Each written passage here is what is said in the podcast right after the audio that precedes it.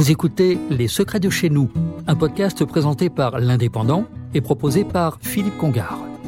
De l'autre côté de la frontière, nos amis catalans du Sud ont tiré un trait sur elle.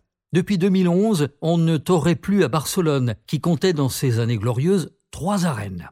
Les arenas sont devenus un centre commercial, tandis que la Plaza Monumental est un amphithéâtre fier d'accueillir des foires et des concerts.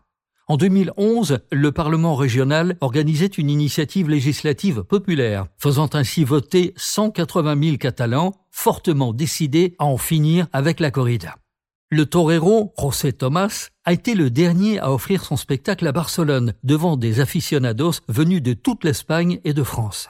La décision très politique rendait alors furieux les amoureux de la corrida. La preuve, en 2013, le Parlement de Madrid décide de déclarer la corrida au patrimoine culturel espagnol. Peu à peu, le débat est clos. Plus aucune corrida ne verra le jour en Catalogne, bien que toujours autorisée, les fans sont allés voir ailleurs. Il est vrai que bien avant son interdiction, la corrida n'avait plus la cote. Les tribunes n'étaient plus remplies. Olot, Tarragone, Figueras, Lloret de Mar et Gérone ont fermé dans les années 2000. Pedro Balana Mumbrou, propriétaire de nombreuses entreprises de spectacles, acheva la corrida en refusant d'en organiser en Catalogne. Nous étions en 2017. Les raisons juridiques, sociales et politiques risquaient à tout moment d'enflammer une Catalogne déjà tendue. Pourtant, en 2019, la fondation du taureau de Lydia, soutenue par de nombreuses associations pro-taurines, souhaite organiser une corrida dans les arènes municipales d'Olot. Refus catégorique de la mairie, qui avait déclaré en 2004 Olot ville opposée aux corridas et amie des animaux. Aujourd'hui, en Catalogne du Sud, les mentalités ont changé. La corrida semble oubliée. Pourtant, lors de certaines fêtes, les taureaux sont poursuivis par la foule avec des torches enflammées sur les cornes. Le but étant de les faire tomber à l'eau où certains peuvent mourir noyés. On traîne ensuite l'animal par les cornes dans les rues de la ville et la foule lui tire la queue. Le Parlement catalan ne trouve rien à redire.